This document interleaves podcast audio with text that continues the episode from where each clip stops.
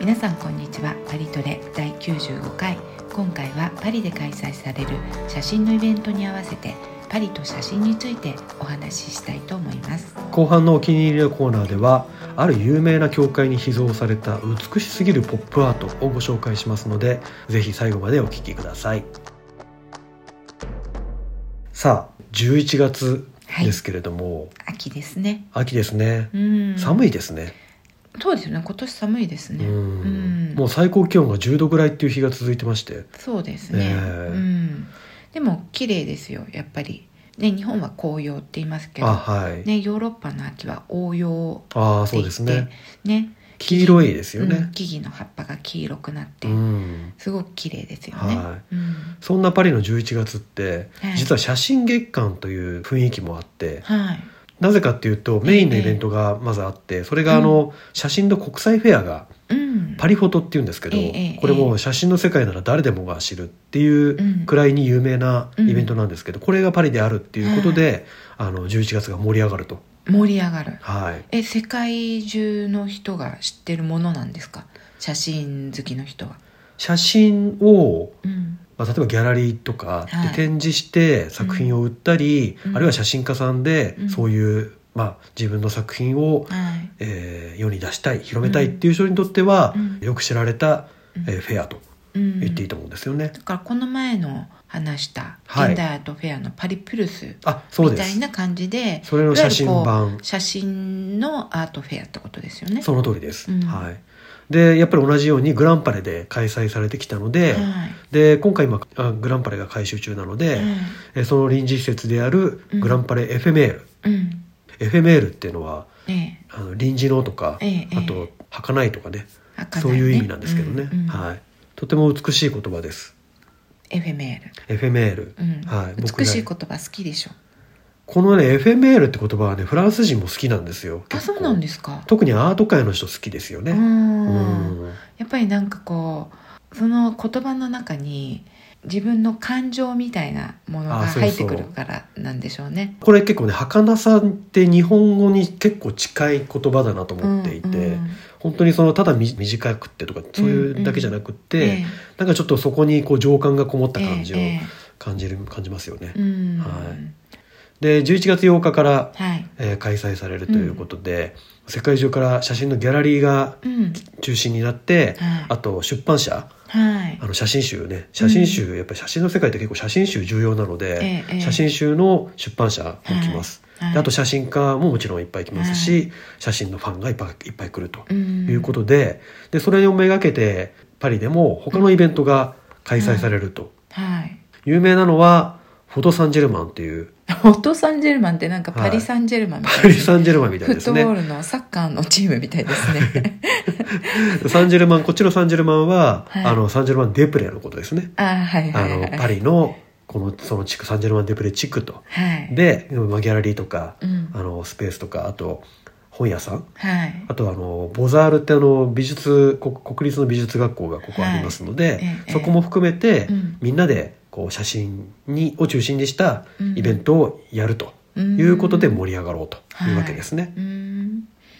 それでも面白いですね、そうですね。うんはいこういうなんかこう地区で何かやるとかって結構パリってたくさんありますよね結構多いですよね。うんそうするとあのやっぱり協賛がついたりとかあとやっぱりみんなでこう、あのやっぱり一つ一つが宣伝するよりも、ええええこうイベントとして大きく宣伝した方がメディアも取り上げてくれるしえ、えええやっぱり来る人もそこに、あじゃあじゃあ行ってみようかっていうう、んでね街を巡ってって、まええ街を巡っていろいろとギャラリーを回るにはサンジェルマン・デ・プレはすごくいいところそうですねですのでねでもせっかくねグランパレの,、はいあのパリフォトに来た人が、ね、そそうそうそうこだけじゃなんですからねなんですよね他のところでもね見れたらすごいですよね。あとはあのそのサンジェルマン・デ・プレのあの界隈にあはる、いあのアートセンターうん、あアートセンターあるんですかサンジェルマン界隈にあありますよ小さいあのねよく、うんあの他の外国の、はいえー国が運営している、その国のはいあのアートをまあ広めるために作ったスペースみたいなところがちょこちょことあって有名なのはあのマレの,、はい、あのスウェーデンあそうですねあそこで展示会とかやってるじゃないですか、はいはであいそこはカフェがすごい有名じゃないですかそうですねそういうのがサンジェルマンにもある。サンジェルマンでももうちょっと規模の小さかったりするものがちょこちょことあって、うんあでーそういうところがそうなんですね展示をうんしているので,、うんでそうすると、まあ、それだけで結構バリエーションが増えるし、うんそそこはこう純粋に展示をする場所なのでえ、えそういう多様性が好きっていう人も結構多いですええよね。うんうんなるほどね。はいうんパリは他にも、うんあのメゾンドラ・フォトグラフィー・ヨーロペンヌっていう、うん日本語で訳そうとするとヨーロッパ写真美術館的な感じですけどええあのそういうそれが結構写真の美術館としては有名なのがありますね。ありますはいマレこれですよね。マレですねこれはいうんであとコンコルド広場の横に、うんチュイルリ庭園ありますけど、はいはいチュイルリ庭園のなんかこの前お話ししたオランジュリー美術館の反対側うんに、えージュード・ポームっていう、んこれもあの昔屋内テニスコートだったところを、ええええまあ、アートセンターになってるんですけど、うんここは写真が中心うんのあアートセンタここってアートセンター美術館じゃないんですかアートセンターなんですかーでいわゆる所蔵品は特にはないあのでそうなんですね企画した展覧会を作品を集めて開くってていうはい、ことなので、ここも結構面白い展示やってますよねそうですねジュー結ドコム構意気込みが感じられる展示が多い、うん、はなんかオランジュリーと本当にすぐ近くなんでねそう、うん2つまとめてとかねねううんんいう人も多いですよね。いいですよねうんはい、なのでこうアートとしての写真をうん見る機会がこの11月は多くなるとはいいうことなんですよね。うん、えアートとしての写真っていうのはねなんかこうアートとしての写真ってこう改めて言われるとどんなもんなんだろうと思いますねなんか今写真って誰でも撮れるじゃないですかはいスマホもあるし、うんうん結構あのちょっと簡単なデジタルカメラとかもいっぱいあるしそうですね、んうんで今ね素人でも割と簡単にこう一眼レフとかも使えたりとかするじゃないですかはいいわゆるこう現像じゃないですけど、うんうん写真のアプリケーションとかいっぱいあって、その加工とかもね、うんうんいっぱい普通の人でもねある程度できちゃったりするじゃないですそかうなんですよねねでもなんかその中でアートとしての写真ってなんかどんなものなのかなと思ったんですけどこれ結構やっぱりね、うんそうそういう SNS がとか誰でもが写真が撮れるとか、うんいうことでだいぶこういろいろと揺れ動いてる揺れ動写く真の位置づけっていうものが結構揺れ動いて、うんですいろよねんな議論があって、うんでじゃあそれこそアートとしての写真って何なのっていう議論も、うんいろんな説明がねあったえりえ議論があったりしてるので、ええこう一概にこれっていうふうに言うの難しいんですけど、うんでも基本的にはうん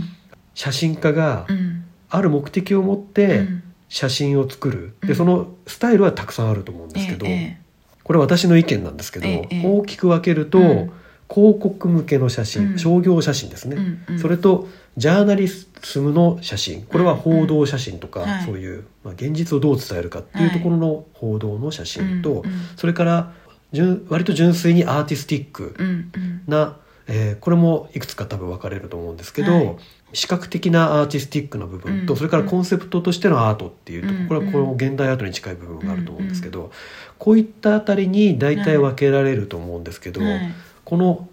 まあ、アーティスティックな部分と、うんうんあとジャーナリズムの中でも、うんちょっとね境界がアートに近い部分っていう人たちがいるんですよ。純粋にその、じゃああの新聞とかメディアえにえ写真を、あの送るのが仕事ですっていう人もいれば、ええええあのアーティスティックなところを、うんもうありつつっていう、ジャーナリズムの写真があって、はいそこまでがおそらく、えーいわゆるアートとしての写真って言えるのかなっていうふうに私は思ってまうす。ーんなるほどもうここはね多分意見がいっぱいあります。うん難しいです。なのでまたこの辺りははい後で詳しくはいしていこうと思うんですけど、はいまずはね、はいフランス写真が発明された国なんですよそうですよなのでうんあのまず写真の歴史を簡単にはい分かりやすくね、ええええ写真って写真機ができた時が写真の始まりなんじゃないのってうん思う、と思うんですけど、ええそうでもないっていうところをね、うーんおそうなん話でししすたかいなと、うんはい、はいじゃあまずはい聞かせていただきますまずはいフランス語で写真って何て言うのっていううん話なんですけどこれ英語と、まあ、ほぼ綴りちょっと違うんですほぼ同じえで、えええフォトグラフィーって言います、ははいいで日本語だと写真って言いますけど、はいなんか真実を写すかのようなそうですねうん感じですけど、うんこっちで言うとフォトっていうのは光っていう意味ですねえそうなんですかそうなんですでへーグラフィーっていうのはうん書くとか、まあ、描あくとかねーはいはいはいグラフィックデザインとかいうグ意ラ味フィックですよね、うんはい描くって意味なんですよね、ええっていう意味なんでもともとの意味は光で描くって意味なんですよねあそうなんですか、はえじゃあこれ日本語の写真ってこの役はどうなんですか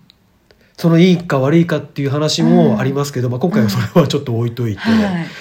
もともとのフォトグラフィーっていう意味で言うと、うん写真はまあうん光を映すっていうでうん光がないとできない光の痕跡っていうことなんですよね。えー、そうなんですかそうそうで写真がフランスで発明されたこれフランスで発明されたことになってるんですけど、うんはい1820年代ぐらい、うんなので今からちょうど200年前ぐらいなんですけど、はい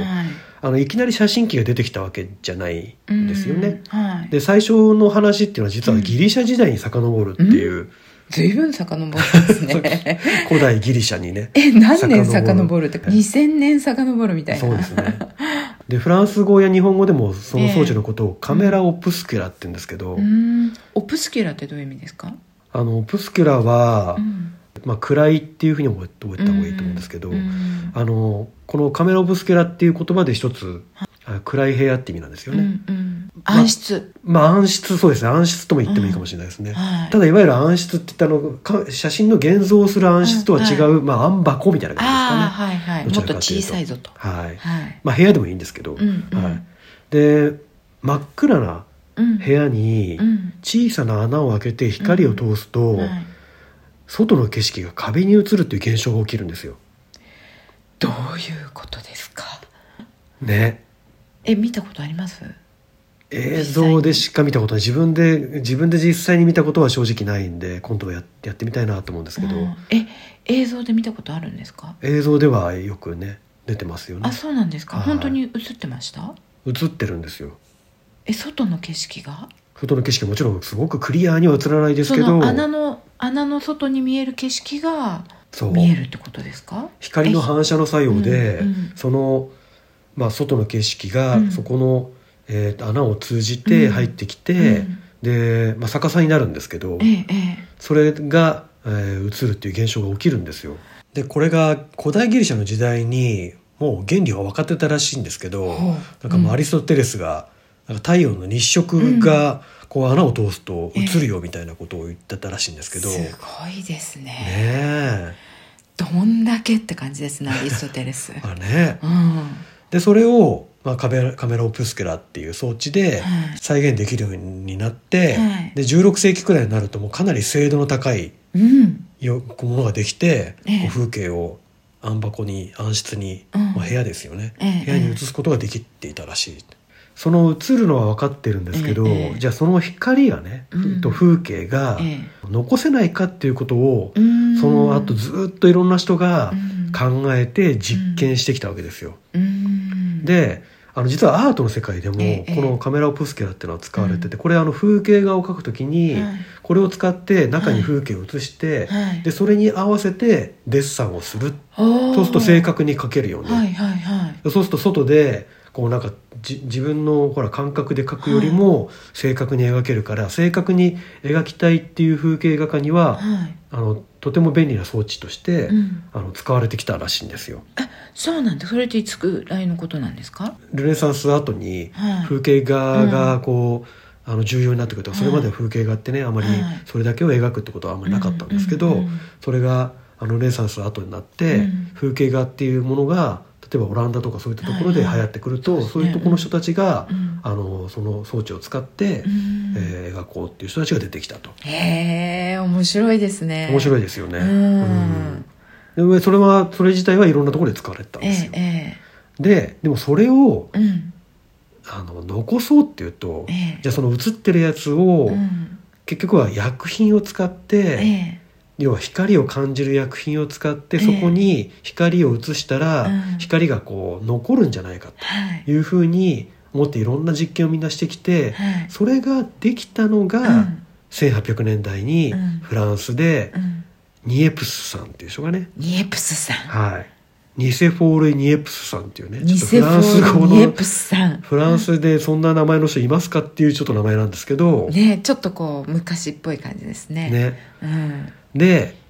当時そのか産業革命とかでいろんな薬品がね、うんうんできてきたっていうう、んうんこれは産業革命の、うんまあ、いいとこでも悪いとこでもあるんですけまど、あきっとなんか体に悪そうな薬品とかもいっぱい試したんでしょういねっぱいあってねそれをみんな試した人が体を悪くして亡くなるっていうキュリー夫人みたいな人もね、あねいましたけど、うんそういうことで、うんあの光にかんを感知すはるい薬品っていうのもだんだんいろいろと進化してきて、うんでこのニセフォールニエプスさんが、えええーいろんな実験の後にはい1827年に、はいあの有名なル・グラの窓からの並べ眺めっていう、うんそのアトリエからこの眺め外の眺めをね、はい家が映ってるんですけど、はいその眺めをはい残すことに成功したのがうん写真の最初と言われてるんですよ。へえ見たことありますそれあ有名なのでね、うんあのよく画像は出回ってますよ。あそうなんですか、はえー、何でしたっけ、えー、ル・グラの窓からの眺め。ルーグラの窓からの眺めはい。えルーグラっていうのは彼が住んでいあたそうですねと。ころの地名ってことですか、はい。それ興味ありますねどどんな感じなんですか今の写真と比べるとどういう感じのもうねぼやーっとして、うんまあ、言われてみれば家が映ってるよねみたいなあそのくらいそのくらいな感じで、うんあの本当荒い感じのね、うん絵絵なんですけど色もついてるんですかあモノクロですもちろモんノクロ、はいうん光しか反応してないのではい、あはあいなるほどね、しかうもんこれを撮るのに、うん彼はすごい時間をかけるんですよ要は光を、うんうんその薬品に定着するまでに時間がかかるはいはいだからずーっと風景を当ててないと、ああちゃんと表現ができないということで、うんうん8時間ぐらいかけて8時間いわゆる今の言い方で言うと、うん露出時間はいが8時間ってことですね。もうこれ本当にせっかちの人にはできない仕あ、事で全すね然無理ですね。あなた無理ですねはい。しかも8時間ずっと光があるっていう時期を選ばなきゃいけない。だあなあなるほどので、6月か7月だったらしいんですけど、はい一番光がね、日日が長いい時を選んでたんだと思うんですけど、それで撮ったと。だってもう天気予報も大事ですねああ、そうですね。うんしかも動かないものしか撮れないですよね。そうですね8時間ね動いちゃったらアウトということなんですけど、うんへで、それを、うんうんあの、もっとクリアに、うんでもっと短い時間でできないかっていうことで取り組んで、ええ彼と共同でダゲールさんっていう人が出てきます、あ今度ね。ダゲールさんって聞いたことありますよダゲール通りってありますよねそうそパリにうそうそうあそうですそううんです、あのパリのダゲール通りはこうんのダゲールさん、あそうなんですかはいルイルイ・ジャック・マンデ・ダゲールさんっていうらしいルイ・ですジャッケ・マンゲダ・ルイダ 全然言えてないですね言えてなはいいすいませんそうそう、はいダゲール通り有名なね通りがありますけど、うんうんそれの名前の由来になった人で、うんこの人がはい最初ニエプスさんと一緒にやったんですけど、ええニエプスさん亡くなってしまって、おーはいで10年後ぐらいにうんこの露光時間、うん露出時間を10分くらい、えずいぶん短くしましたね8時間が10分になったんですよでも10年かかったそれに、そうですねえこの人ずっとそれやってたってことですよねそのまあ間、割とずっとやってたと思いますねね最終的には1分くらいまでできたらしいですすごいいやすごいですこの人が結構ねすごいダゲールさんでこの技術これはうをんダゲレオタイプってこれは写真界では有名なうんなんか話なんですけど聞いたことありますそれダゲレオタイプってそうそうそう結構ねうん有名ですよね、うんでも何のことだかは全然知りませんでしたこれがそ詳しのダゲレオタイタイプっていう技術であり、うんそのダゲレオタイプっていうそのこの時はまだ板に、ねうん薬品を塗って、うんえー写真を作るわけですけど、ええまあ、板に作るんで、うんえもう板ってな何の板ですか紙金属金属、主に金属、うんはいじゃあ金属の板にその白黒のはいあの景色が映せる、そうですうん、でかなり正確に映るようになったんですよダゲレオタイプでおおすごい、本当にね綺麗なんですうん、もう本当に今の写真クリアさで言ったら今の写真と変わらないおかーもっていうぐらいのレベル、えそれはすごいですねすごいいんですよそれ大発見としてもうみんなにちやほやされたんですかねそうそうそうだから1分長いけど、うん我慢して座ってられるじゃないですかあー確かに確かにそだから肖像写真とかが撮れるようになったのもこのダゲレオタイプからってことですかうそうなんですこのダゲレオタイプがあほう肖像写真にぴったりということで、うん一気に人気が出て、うんもう世界中に広まってったんですよねみんな自分を残したいとそうだってこう、ま、そのまま残るっていやね今だとね当たり前ですけど、うんその頃本当絵で描いてもらうしかなかったのが、もうリアルに、しかも絵よりリアルですからねそうそうそうそう、まあ、リアルでいいのかって話をまたね人によってはあるかもしれないですけどえいなんで やほら絵だったらよく描いてもらうとかできるけうど、ん写真はねリアルにそのままね写っちゃいますね写っちゃいますか らねこでのも顔はどうかなと思ってたらちょっと残念ですよえね。でもどうどうしますもしあのダゲレオタイプっていうのがあるらしいよって言ったら撮ってもらえますかいや精一杯か着飾ってかっこよくして写ってみたい気はしますよねやっぱりね、うんまあみんなそう思ったと思いますよですよ大ね抵、はうはいん、えそれが何年でしたっけこれが、うんえっと、1940年ぐらいですかね、うーんじゃあ20年後最初のぼやっとしたのからいや15年ぐらいですかね15年後まあでも15年20年ぐらいのあとうに,、ん後には、うんそれがもうできて普及し始めてっていうところまでいきます、えじゃあそれがだって量産されたってことですよね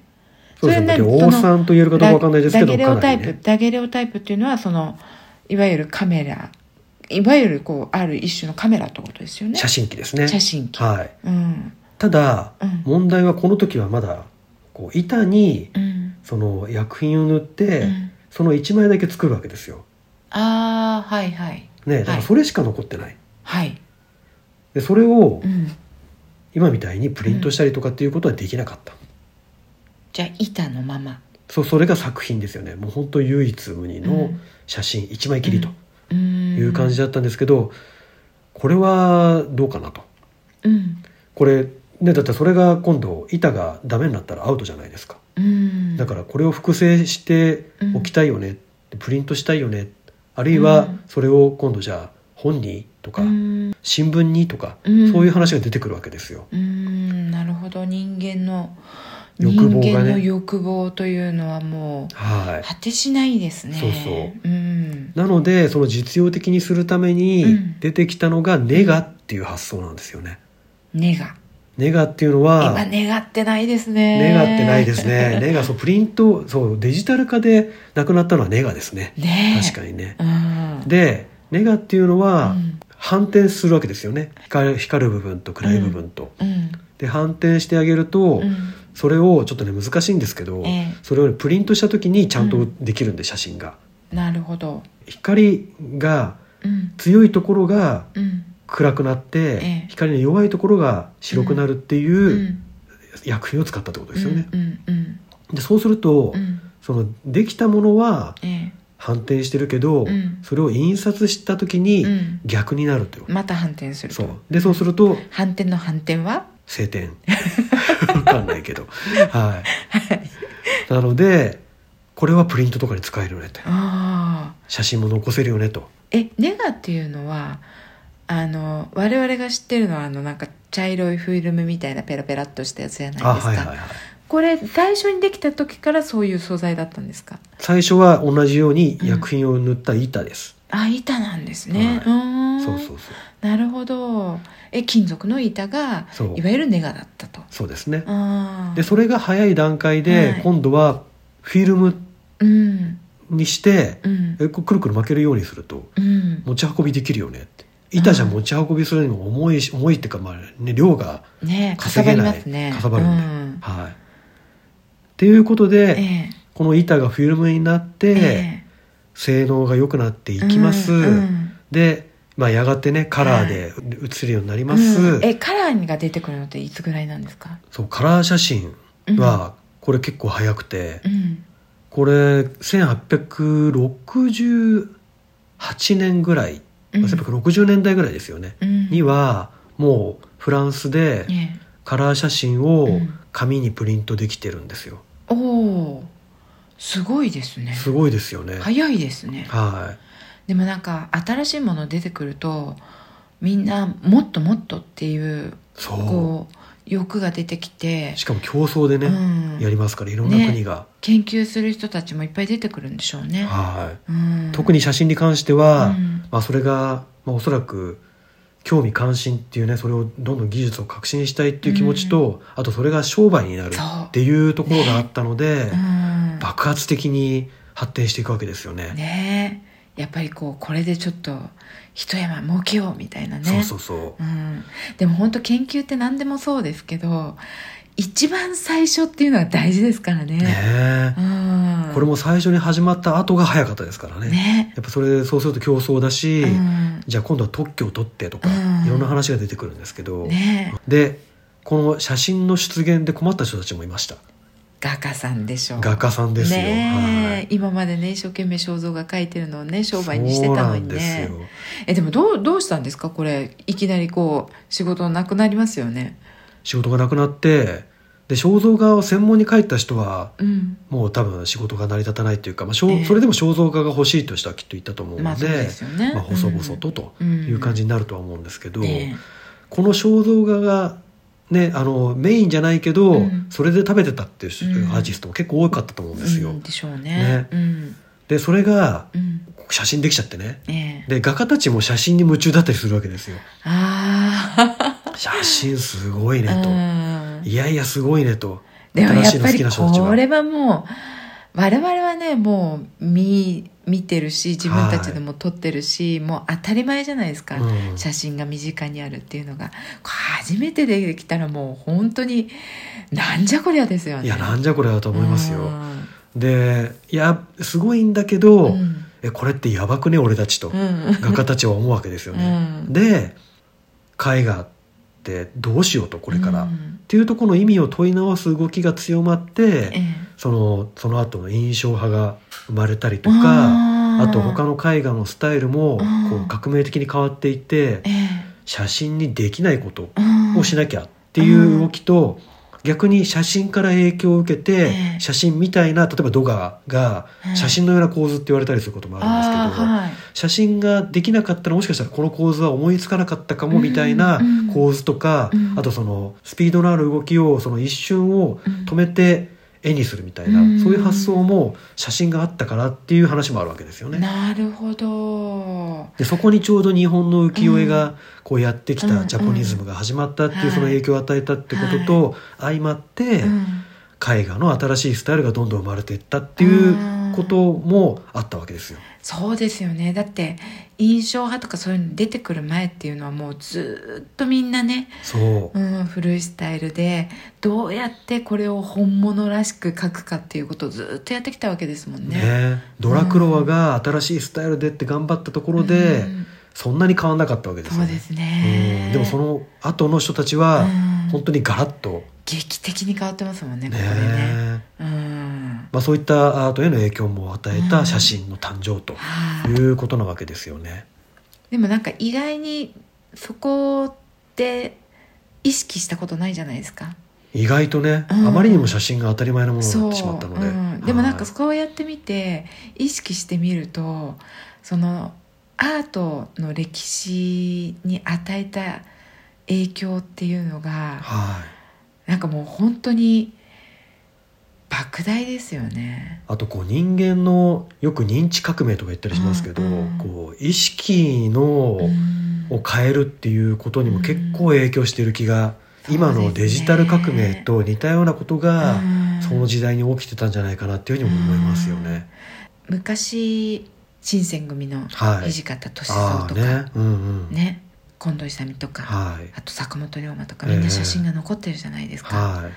あの時代に写真があってよかったなって思いますよね。ああそうですね。やっぱりあの時の人たちのうん、姿が今見れるっていうのは本当ですね。写真があったおかげですからね。ね、だそういうことで言うと、うんあの最初に写真が、まあ、できた写真らしいものができたのが、えええ1827年のニエプスだとして、うんそこからあの1840年ぐらいに本格的に実用化したって話をしましたけど、で日本に来たのが、うん1843年なんですよおー結構早いですよおねー長崎に来ますまだ江戸時代なので、ええええまだ江戸時代なので長崎にはい最初に来るんですけど、えええまだ機械だけが先に来てて、うんうんあのか肝心の板が来てなかったらしいんでえすそうなんですか。はいうん、でこれをうんどうにかこう、日本で早くね使いたい。使いたいっていうことで、うんええいろいろ頑張ったんですけど10年かかりましてうん、正確に言うと13年ぐらいかかりまして、うんうん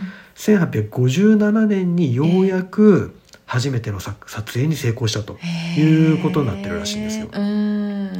でペリー来航っていうじゃないですか、はいはいペリー来航で黒船がとかって、ええええでアメリカのペリーが写真機を持ってきてたんですけど、うん実はおうおうこっちの方が早くて、うんあの日本をこれで撮影したのが1852年なはのいで、はい日本で独自に撮影が可能になるうん5年前に、うんえー日本は撮られていたとああいうことになるわけですけペどリーによってそうペリーによって、うん、ペリー一味によってペリーの一味によって、うはいんうん日本でもその後爆発的に増えていって、うんええそれこそ坂本龍馬とか、うんそういう人たちが出てくるうん1950、まあ、50年代後半から60年代にかけては、もう写真がだいぶ普及してって、うんみんなが肖像写真を撮り始めたとねえいうことですよね。でもなんかこうこの頃の写真ってこうなんか魂取られるとかあね、あねみんな結構ちょっと怖がりながら、はいビクビクしながら撮られたりとかしてたじゃんわけじゃないですか、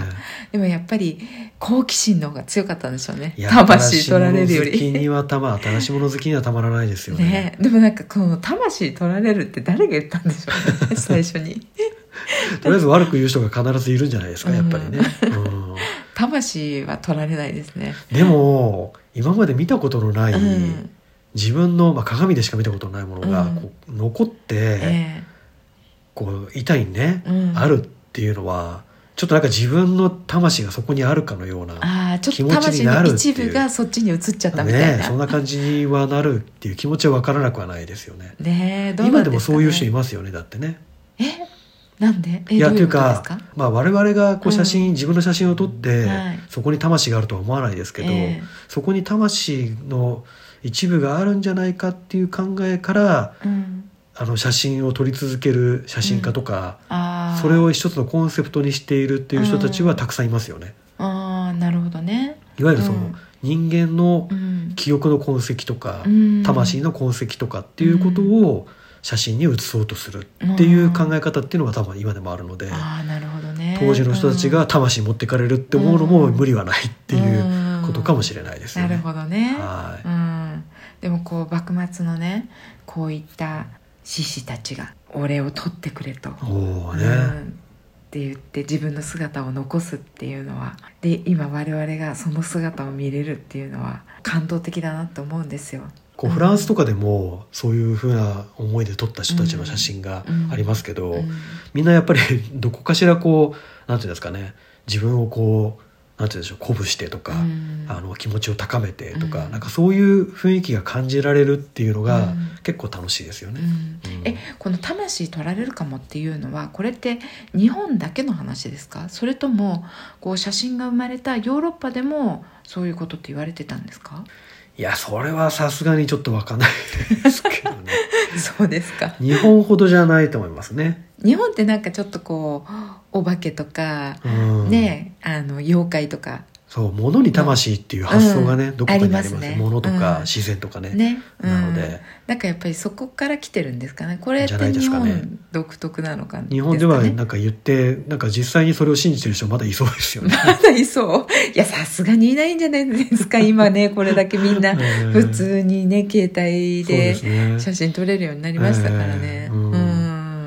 でもなんか写真の功績ってすごいなって思うのは、はもうなんか幕末好きなんでまた幕末の話になっちゃうんですけい。ど、はい。新選組で近藤勇とか、ね土方さんとかの写真って残ってるじゃないですか、うんうんはいだからなんとなくそこからこう歴史小説とかを読んえでおこーうその姿とこう重ね合わせながらやっぱり自分もいろんなこと想像したりとあかあそうすでるじゃすないねですか。。うでも沖田さんん、はおー写真がないじゃないですか。確かに。で美しい少年だったとええいうふうに言われてるじゃないですええか。えいろいろ想像しちゃい ますよねどんだけ美男子だったんだってえね大体そういう時はよく想像しますからねね。うんだからなんかある意味そっちの方がなんか良かったのかも彼にとってねそうです良、ね。かったのかなっていう感じがしなくもないしでどうも逆になん言でうしょうねと坂本龍馬とかは写真が残ってたがゆえに、うんあの坂本龍馬のいろんな物語がええ生まれていった、ああそそのうねようになっていった、うんもしなくって、うんなんかあのし記憶には記録にはないけど、うん美男子だったらしいとかって言葉が一つでも出てきたら、ええだいぶの物語が変わってったかもしれないですよそうですね、はうんのやんちゃぶりとかねあとね誰を役者に選ぶかって時に、うんどうしてもあの写真が意あ識あさそうれるでじゃすないでねす かそうですねねえ起きたはまあ逆に誰でもかっこよければ誰でもいいみたいな、うん、そうですねとこありますけど、うん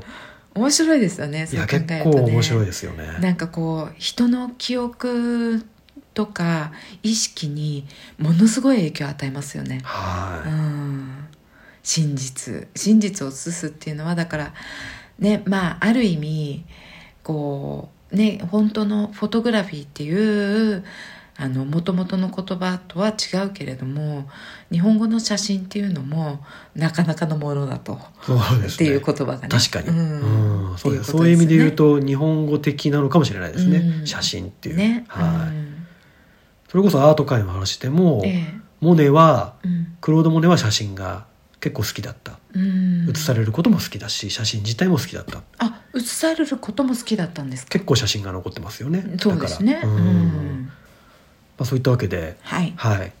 もう1880年代ぐらいにはフィルムカメラが実用化されて、うんで同じような時代にもうカラーの写真も撮られ始めて、はいうんでそれがやがてフィルムになっうて、んで1925年にライカが誕生するんですよね、おーライカこれは写真機の方ですねはいはいこれがね結構大きいうん歴ライカってどこの会社ですかライカドイツドイツライカって有名ですよねそうこれができたおかげで、これがどこへでも持ち歩けるカメラということで、うんどんどん写真家が生まれたとええで特に報道写真においえてえ大きな影響を与えたってことはよく知られてますよね、その最初にできたその一般の人でも使えるような持ち運びができるようなカメラっていうのはどういうものだったんですかねどういうもおの大きかったんですかあもうだいぶ小さくなってたと思いますよ僕は最初のライカでもすでにかなり小さいまあそれでも今の、ね、一眼レフの大きなカメラとかの大きさにはなってると思いますけど、そこから急速に小さくなっていって、いわゆるコンパクトカメラみたいなものが生まれたのは、1960年代ぐらいうにんこれは日本でえええいわゆるもう本当にはい誰でもが手軽に使えるようなはいコンパクトのカメラっていうのができたのうがんコニカのはいはいはいカメラええそうなんですかはいそうかでも今でもカメラってね日本のメーカーがすごく多いですもんねこの時代からうん日本のまあメーカー日本の人たちがええあのその技術をどんどんどんどん磨いていっうてんでより高度なうんよりプロフェッショナルなうんそして逆に誰でもが使えるようなっていうのをどんどんどんどん広げていって、うんで最初にアメリカで成功したんですよねあそうなんですかそう日本のカメラが、あ日本のカメラがね、はいうんうんなのででそれがきっかけでどんどんどんどんとあの日本が進出していって、え今でもまだえうん日本のメーカーがはい世界でも設計しているとうんいう状態を作ったっていうことですよね、なるほどうなんかあの飲みの市とかに行くと、昔のカメラ売ってたりするじゃないですか、ああはいはい、はい、でなんかちょっと小箱みたいなのにレンズがついたみたいのとか見たことあるんですけど、はいあれは本当に初期の頃ってことですかいやそうでもないですよねああのそうなんフでィすルかムによってうんあのそれはですか木木箱ですかなんかうわかんないけどなんか箱みたいなやつってあるじゃないですかたまに木でできてたりするのうはん確かに昔のものだったりとか、うんうん場合によってはそれこそダゲレオタイプの時代のものがう、んえまだ今飲みの市とかでねあのせ専門のねうんスタンドとかで出てうん売られていたりとかもするみたいですけど、ええええあとその後にできていっただうんんだん小型化していくような木の箱みたいなもうのんはもい多分あるでしょうえし、えあとデジタル化する前はうんフィルムの形もいろいろあるじゃないですか。こう写真家によってはうん今でもうんフィルムのいわゆるシノ5とかしのご、うんこれ長方形ですね C4×5 ってことですね、はい、あとうん66って言ったりするんですけどこ正方形れは正方形ですうーねんあそとんなんなかのあるんですかありますようーんあとブローニーって言ってこう長えいフィルムをそれをうん使うわけですけどええなんかそういうのを使ったりもしますけどうんそうするとカメラの形が変わるわけですよねまああなるほどね、当然はいあそういうのはまだありますようんうねんでもなんかちょっと可愛らしいなと思ってますよねオブジェみたいな感じ四角いやつがね四角いやつ確ねかにあれってでも今でもフィルムさえあれば使えるってことですかフィルムがあれば使えるんですけどじゃあうんそのフィルムを手に入れるっていうと結構大変とかああいうそことじゃないいですかねうん、うんうん機械自体は残っててもはフィルムがないと、い、はい、うん、でもなんかこういうのも消えていっちゃうんでしょうね不思議ですよねん急にやっぱりここ20年ぐらいでうん多分急になくなったなと思うんですけでどすよねはいだって今写真をプリントすることさえ珍しくなってますもんね本当ですねううんん昔あれだけあった昔っていつよって感じです けどプリント屋さんとかもね今もうどんどん消えてってますからねそうですかでもまだ日本だと結構見ますよねえでも昔よりはだいぶ少ないと思いあまあます昔よ、よりはね、うんまあ、数えたことないんでわからないですけどだって結構いろんなところでプリントできましたもん、そうですねううんんまあ、私この前研修旅行みたいなのに行った時に、はスペインから来てた子がい、うん、 「映るんですおお」持ってきてたんですよまさに映るんですですかそう富士フィルムのあ富士フイルムのかどうかわかんないですけど、はいそのいわゆるこうフィルムが中に入ってあええるええあのカチャって取ってであのな何枚取れるあれ24枚とかうんうん取れるっていうやつ、はいはいはいあれですよいや久しぶりに見たと思って でもなんか割とこうなんてちょっとそういうアナログなことが好きでっていうことうでんちょっと流行ってたりもしますよね。そうでままだね若い子だったんですよあそう20そう代だったそうか逆なに、うんうんうんうん物珍しさからうんそういう映るんです的なやつとかそれこそあねの何ですか、ポラロイドとかあねあそうポラロイドもねううんんいろんなのありますよねね今ね差別化していくと違ったものが欲しいってなると、うんそこに戻っていくみたいな傾向はあるんでしょうねきっとね。うんうんそうなんですね面白いですよねねさあというわけではい今回写真の歴史を話しているとだいぶ時間が経ってしまいましたが、はいはいうん次回はあ次 回はい こう次回に続くはい、あのパリと写真っていう話だったんですけど、ええ写真の歴史でだいぶ時間が使ってしまいましたので、はいあのーもう一回はいやっパリと写真ぱり写真が生まれた国ということでそうですね、うんかなり意識が高いのでそうですねはいうんそれからパリフォトの様子、うんはいフォトサンジェルマンの様子はいあたりもお伝えできればと思いまます、その中で、えっと、いわゆるアート写真のこともね、お話しできればとうん思います写真の世界も本当にふら深いのでそうですよね、はでももう今もう本当に写真が、ね、日常に溢れているから、ね、写真家の人たちも大変でしょうねあの肖像画家たちが写真の出現で何かこう差別化するために自分たちの画法を変えたってあーいうねように、うんなんか写真家の人たちも何かしらの対策を強いられているのかなって勝手に思っちゃうんですけどどうなんですかねその辺は。まあ人それぞれだと思いますけど、ええ何かしらの対策を強いられているのは確かだと思いますね。ううんんでいろいろ前向きにねええ進化させていく人もいるでしょうし、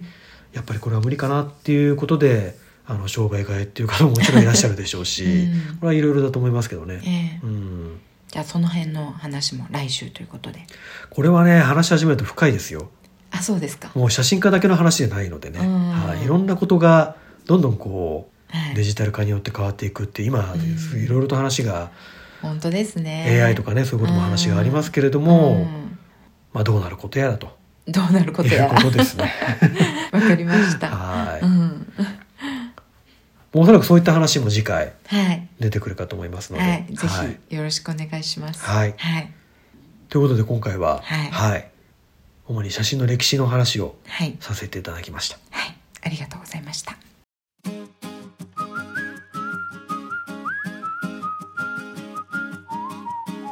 はい、では今週のグッドクア我々のお気に入りのコーナーですけれども、はい。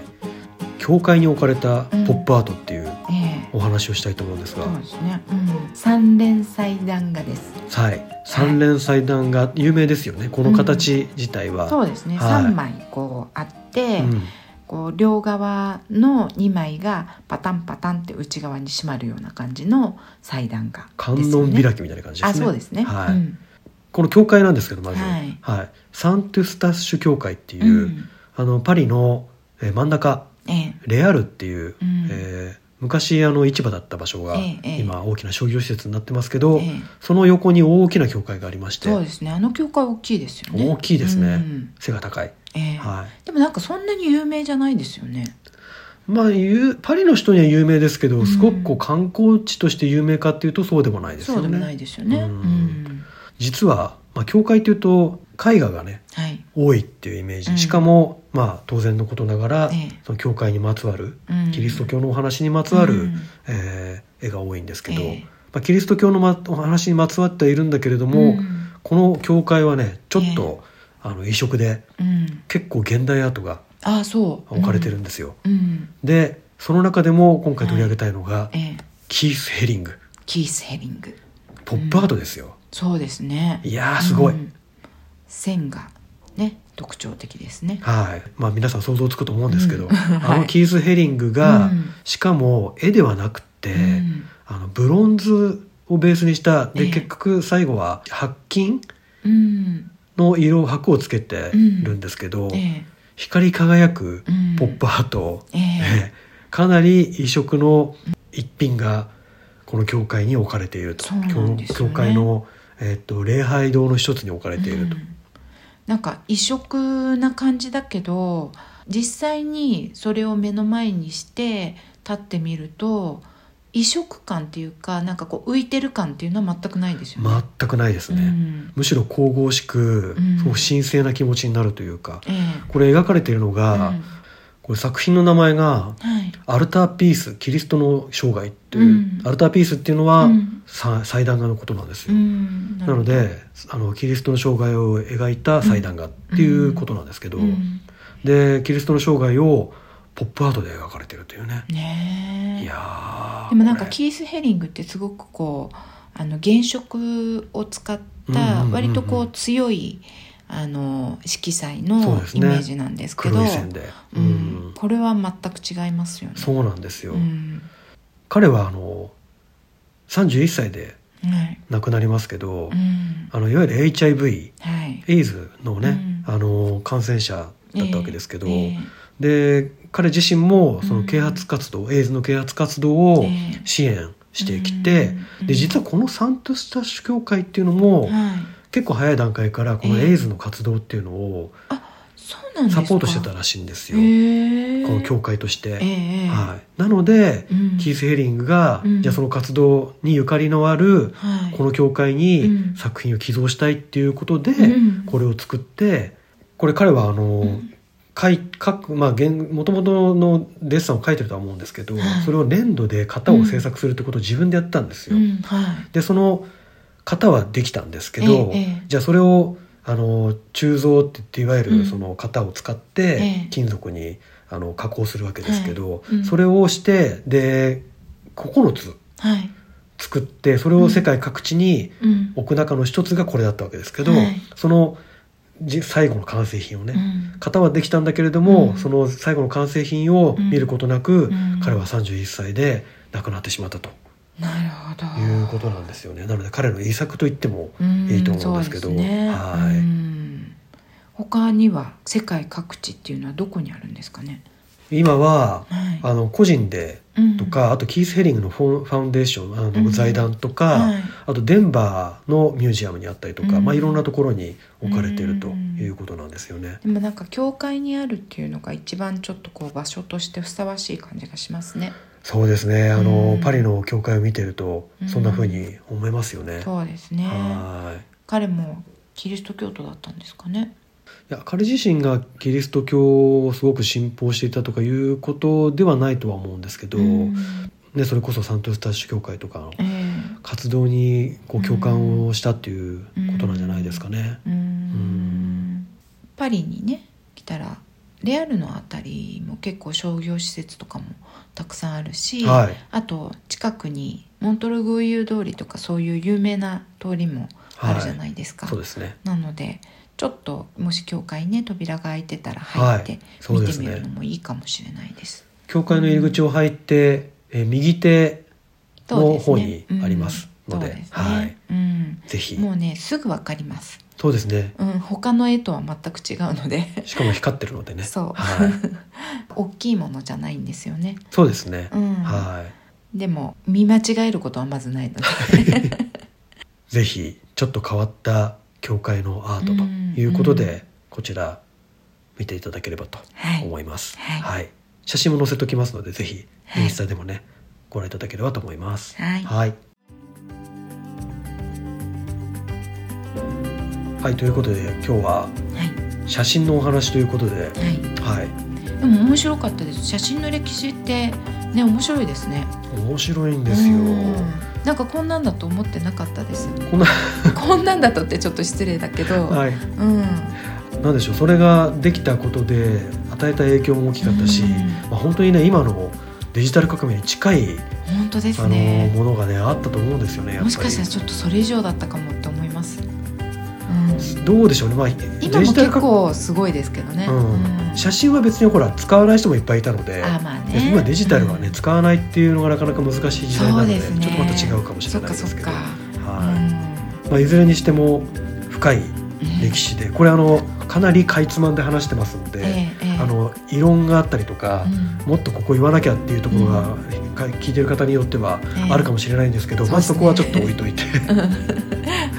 まあ、大きなパリ枠をパリトレ式の大枠ということでそうですね、はいというふうに、はいはい、思っていただければと思いますけれども、はい、次回また、うんえー今度はまたさらにはいあのいろいろと意見がありそうな、はいはい、 アートの写真についてうんを取り上げたいと思いますので、ははいい、楽しみです、はいうん、なんかこれだけ写真がこうねわらわらわらわーっとこうどこにでもある世の中で我々はアートとしての写真をどう見たらいいのかっていうのが、そう、ね、解き明かされるってことですよね。ただ見ちゃうと、うん好き嫌いでとか、ええあとこの写真家が撮ったからみたいな、うんそういう形でしか見れないんですけど、いろいろと見方のこうなんでしょうね、うん入り口うんあの全ての、ね、スタイルについはてい語ることはできないんですけど、うんこういう見方をすると、うんその入り口が開けるっていう、うん扉の開き方みたいなええええ感じでしょうかね、すごい今いい言い方しましたねそうです扉かの開き方っはい、そこ大事ですよね、て大事ですね。扉を開かないことには先に進まないので、そうですね、はいじゃあ来週はみんなで扉を開くというこあとでいいですねははいえーまた来週もぜひお楽しみにしていただけたらと思います、はいでポッドキャストのアプリの方でもまだご登録いただいていない方ぜひご登録いただいて、はいえー毎週お聞きいただけると大変嬉しいです今週も最後までお聞きいただきどうもありがとうございましたまた来週さようならさようなら